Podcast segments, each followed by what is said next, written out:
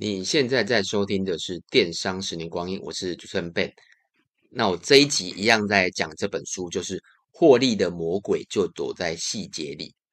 那如果你上集没听，那你可以去听一下。那前面的大纲啊，或是前言，我就不讲了，我直接跳到上一集的，因为我是直接一起录啦。那我就直接讲继续。那还有一个主题是提早执行差异化。那差异化大家都知道嘛。就是如很常有人问我啊，就是你跟别人卖饰品、卖手表有什么不一样？那你就要有办法讲出不一样的地方。那不是说基本上现在啊，基本的差异化可能满足不了了。举例像电商，电商都有七天的鉴赏期。那如果你说，哎，我有七天鉴赏期，这时候好像也没什么，因为它就是法律规定。但如果你可以讲说，哎，我有十天，像我们自己，呃，我们今年开始做十天鉴赏期。比外面多三天，比法律规定多三天。那我知道有些平台，购物平台好像是十五天吧，我没记错话，那就会有稍微小小的差异化啦。如果价格一样，然后东西都是一样，消费者可能会倾向买十天或十五天的鉴赏期，这是我个人觉得了。那还有什么差异化？你可以去思考，比如说像有些我去，有时候去实体。他们的礼貌啊，然后服务啊，餐饮其实都差不多。那你就要让人家感受到你有什么更大的差异化啊。举例好像我昨天去吃饭，我带小朋友去吃饭，因为现在疫情关系嘛，然后他厕所是不不外借的。那我就跟他说，哎，我也不知道他有没有外借，但我感觉他是应该不会借了。那我就问他说，哎，有厕所吗？然后他就看到我，哎，有带小朋友，然后他就偷偷告诉我，等一下，又很明显就是感受得出来，他知道。小朋友上厕所，然后就过一阵子，他就把就是叫我把小朋友带去后面那个员工厕所，他就让他上这样子。那对于这家店来讲，我不知道是不是老老板允许啦，或者是他是老板这样子，但我就会觉得，哎，这个就是差异化。那所谓的差异化，没有很具体的告诉，没有办法很具体的告诉你。那我觉得在消费者心中，什么叫差异化？就是让他感受到不一样。像我跟他讲，哎，借厕所，一般现在疫情关系，很多人店家都不不愿意借人家厕所。像我有时候去吃饭，就觉得啊，没有厕所，那小朋友上厕所或者自己想上厕所，甚至连洗手都觉得很麻烦。这种店我就会尽量不去，因为有时候你要上厕所要怎么上？所以差异化其实就是让人家感觉到，我刚才有讲嘛，让人家感觉到贴心或是不一样，进而会。可能会带来转换，或是继续用餐等等之类的。那我举几个例子啦，我自己的经验，像我之前有很早期啊，前前几集的，一开始录 podcast 我讲过一个叫家电，叫做美林家电。像我公司的三台厨师机跟家里的厨师机全部都是用它的。为什么？因为第一个是我买的第一台嘛，然后发现哎，好好用啊，它的。价格 CP 值蛮高的，价格不贵，不像那种 Panasonic 啊，或是 LG，就是还蛮贵的。那价格可能是它的有大概打个七折吧。然后它的厨师工那个容量又很大，然后买一台之后用用用不错。然后第二台，然后买到第三台的时候，出现了一个 bug，就是它是全新的哦，但却不能就是除除不到水。然后我就觉得，哎，怎么会储不到水？然后我就打给他们客服，然后客服我就告诉他，哎，储不到水。那客服也直接跟我说，没关系，那我隔天直接派交换件给你回收，就是我给你一个新的，然后你直接直接给我，呃，就是直接换一个新的。但我忘记有没有超过，哎，对啊，网络说网络有鉴赏期嘛？那这个这个一定在保固内，那就看他有，因为像我有有时候买三 C 或是买一些东西，他会。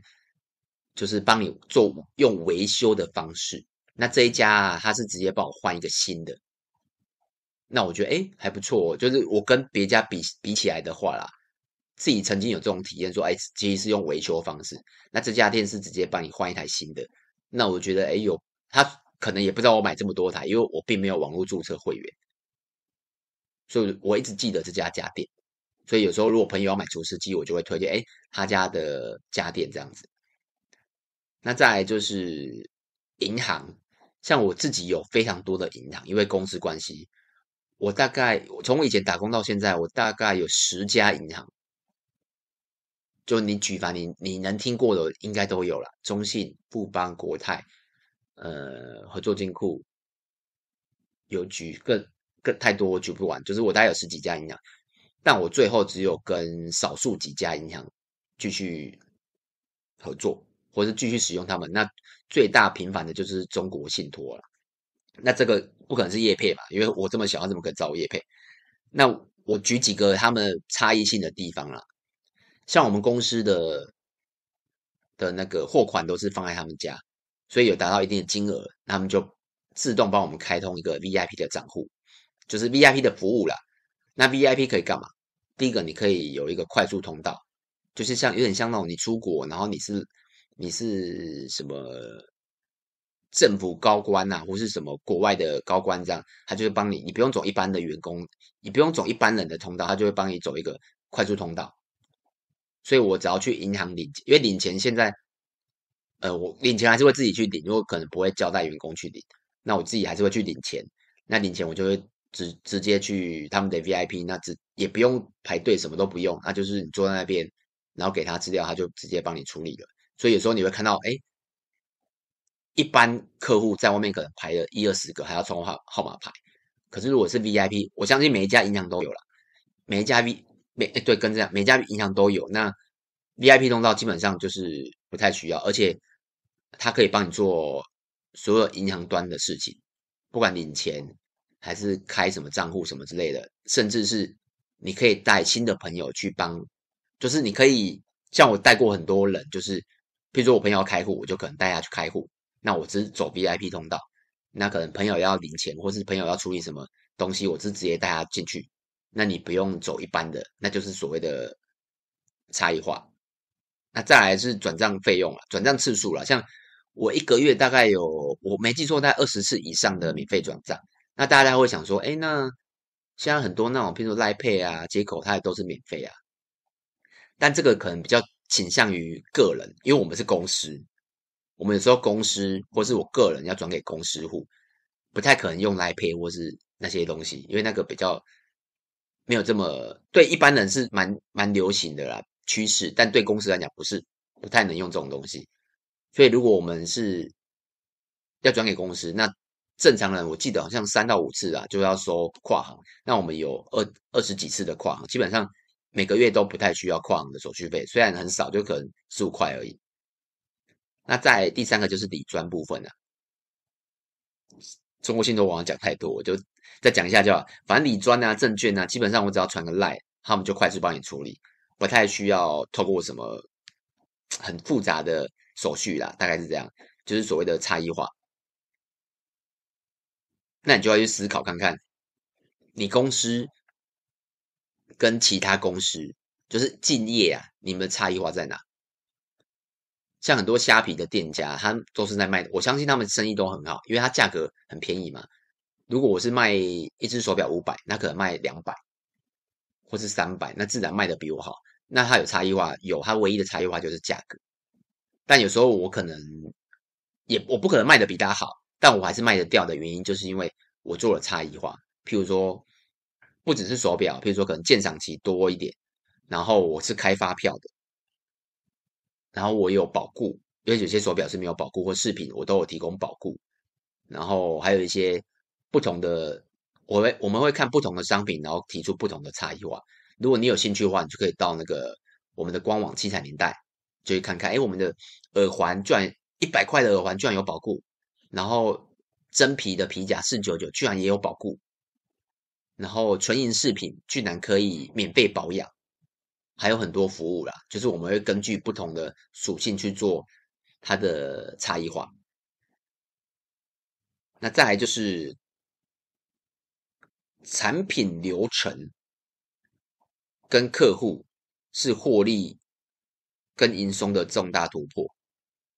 如果你要怎么去管理你的产品跟你的客户一样，就是我常讲的，就是 ERP 系统。ERP 系统是可以管理什么？就是库存。我先讲 ERP，等下再讲客户端。ERP 就是像我知道很多船厂他没有 ERP，所以他每次打电话问他们的哈，或是来问他们，哎，你有多少库存？他就没有办法回答的很 OK，他可能说哦，我看一下，然后很久才回答。但以我们来讲，我们有 ERP，我们那套 ERP 大概十多万，但我们的 ERP 是包含客户管理，客户管理啦，就是包含 CRM 这样子，所以我们的库存是相对精准，不不会不不会是绝对精准，但就是相对精准。那你就可以思考看看，哎，你是不是需要 ERP 这套系统？我之前我们的 Podcast 有讲过，如果你想对 ERP 想更深的了解或应用的话，可以听看看之前的。那客户也是，客户就是所谓的 CRM 嘛。那你怎么去管理你的客户？你管理的好，你可以做很多事，譬如说发简讯啊，发 email，然后做再次的行销，这对再次购物或是让你的。企业可以永久的存活下去是非常的重要哦，因为你不可能永远靠新客嘛，就是诶八十二十法则，你百分之二十是来自于旧客，那你不断的你就去想，你把那个百分之八十，然后慢慢的纳入百分之二十，然后如果可以把它提高，你的广告费可能就不需要花这么多，因为旧客他本来就认识你，所以成交的几率会比较高。然后新客他可能需要透过三四次、四五次的认识才会跟你再购买，但旧客可能只需要透过一两次，这就这就跟广告成本有关系。然后管理，那管理部分我也可以再举一个例子，就是供应商部分呢、像他书上也有谈到，呃，创业就是你会，呃，不管是批发还是零售，你一定会有遇到那个。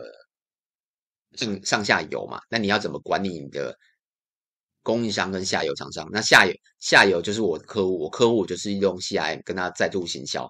那你的上游就是供应商，那供应商你有没有 SOP？那 SOP 的所谓的 SOP 就是你有没有交货方式啊，或是效率啊？你有没有有些供应商其实他效率非常的差，那你要去试着淘汰供应商，这是我们解。呃，我常做的事情、啊，因为好的供应商可以跟你一起成长，那效率差的其实会，尤其如果你像我们有做购物中心，有些供应商他的效率非常差，可能会导致我害我们亏钱。所以他书上有讲到，你把把你的管理做好，客户管理啊，客户他就是简称，呃，他书上是讲客户啊，但我可以把它扩大成是供应商了。你把它做好，基本上对你的获利是有帮助的。那讲到供应商，就可以提到我刚才讲的，我们曾经一起帮供应商去改变他的进货流程。以我自己啦，因为我们供应商可能五十几个以上，五十到一百个，曾经认识到、曾经配合过，可能五十到一百，我会去配合供应商啊，去改变交货方式，或是跟他们的说话方式。原因是什么？因为有些供应商，他的他是属于第一代，那第一代可能早期基本上没有 LINE，甚至是用手写。像我们十几年前是用手写，然后那时候已经有 Skype 了，所以我们会用 Skype。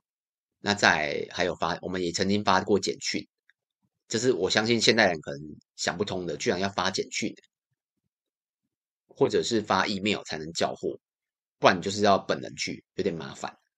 还有电话啦。那国外的店家，我像我每次看到那种供应商，他就会用国外，就是用 Skype 跟国外电电话沟通这样子。像现在啦，现在就是用 Line，那 Line 基本上就是用相簿还是记事本。有些厂商真的不会用，像我我举一个例，有一次我传了五张照片，然后我放在一个相簿里面，就跟厂商说：“哎，这是我要交的货。”然后一两次之后，我发现，哎，奇怪，为什么厂商每次都只给我相簿中的其中一款？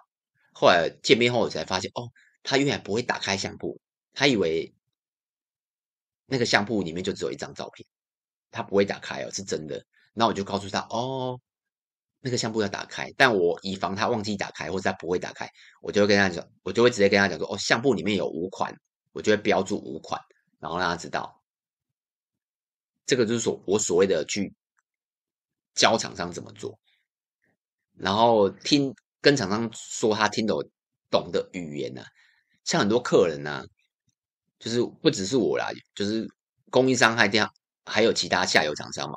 有时候听他们讲话，我就会吐血。就是他们会跟厂商交货，他会说：“哦，那个长长的，然后黑色，哎，不是黑色，就有点偏咖啡色，然后有点黑色。然后上个月跟你进货那一只还有没有？那一款手表有没有？”他就讲的这种很模糊，那厂商也回的很模糊。这种客人蛮多的，就是他们这种客蛮多。那我们怎么讲？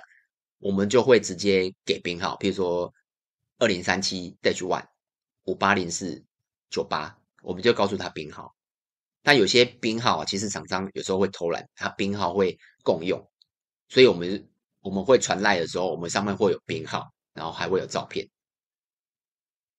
这就是我们我刚才讲的，我帮助厂商。最后一个就是我协助他们用 Excel 交货，那比较年轻的厂商，他们就会用云端，那我会协助他们说，哎，你怎么去开云端，开我们建立的云端。那每次交货你就只要开那个云端就好了。